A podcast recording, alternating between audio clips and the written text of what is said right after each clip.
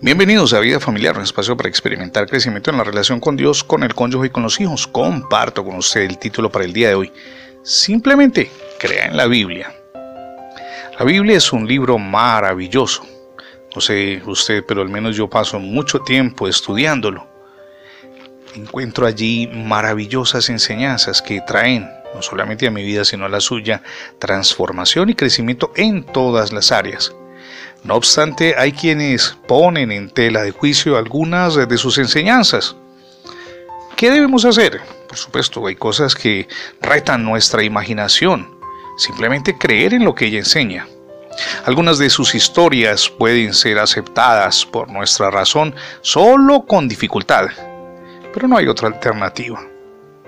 Si no aceptamos las partes difíciles de las escrituras, la única opción que nos queda es aceptar lo absurdo que podemos quizá encontrar en ellas. Los ateos se burlan, dicen por ejemplo que no pueden concebir que en la Biblia lean el que un asna podía hablar.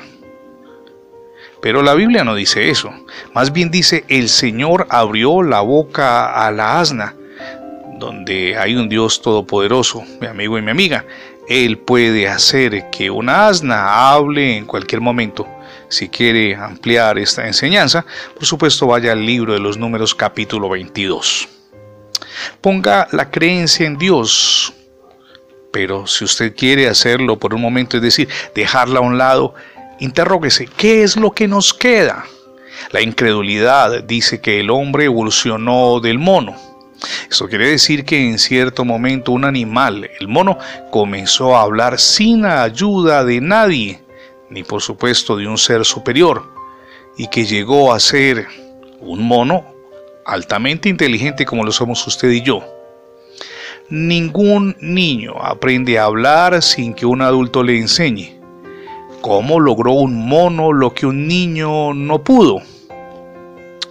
Tiene que aceptar, mi amigo y mi amiga, el hecho de que un animal habló, un animal sin ayuda de nadie, como nos enseña el darwinismo, que es el que quiere ponerle razón a todo, o un animal cuya boca un Dios sabio y todopoderoso realmente abrió. Eso es lo que leemos en números 22.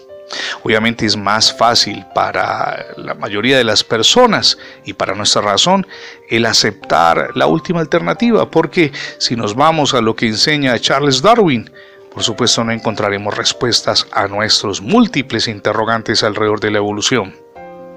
Piense también en la verdad interna de las primeras palabras que habló jamás un animal.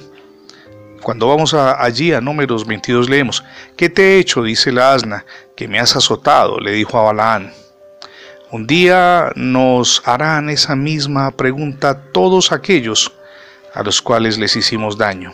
Y responderemos, aun si los que azotamos eran culpables, era absolutamente necesario hacerles daño tres veces como el profeta Balaán lo hizo con el asna no habría bastado menos que eso.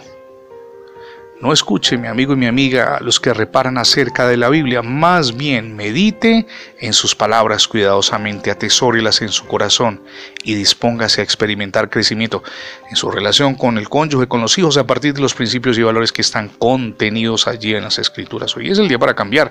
Sus fuerzas, es por la gracia de Dios, prendidos de la mano del Señor Jesucristo. Resalto en esto la validez de una enseñanza poderosa es por la gracia de Dios que somos transformados y crecemos. Gracias por escuchar las transmisiones diarias de vida familiar tanto en la radio como en el formato de podcast. Recuerde que ingresando la etiqueta numeral devocionales vida familiar en internet tendrá acceso a todos nuestros contenidos digitales alojados en más de 20 plataformas. Le animo también para que se Suscriba a nuestras redes sociales, usted las podrá encontrar si visita nuestro sitio en internet, es radiobendiciones.net, se lo repito porque es muy sencillo, radiobendiciones.net.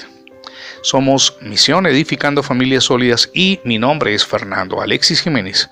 Dios les bendiga hoy rica y abundantemente.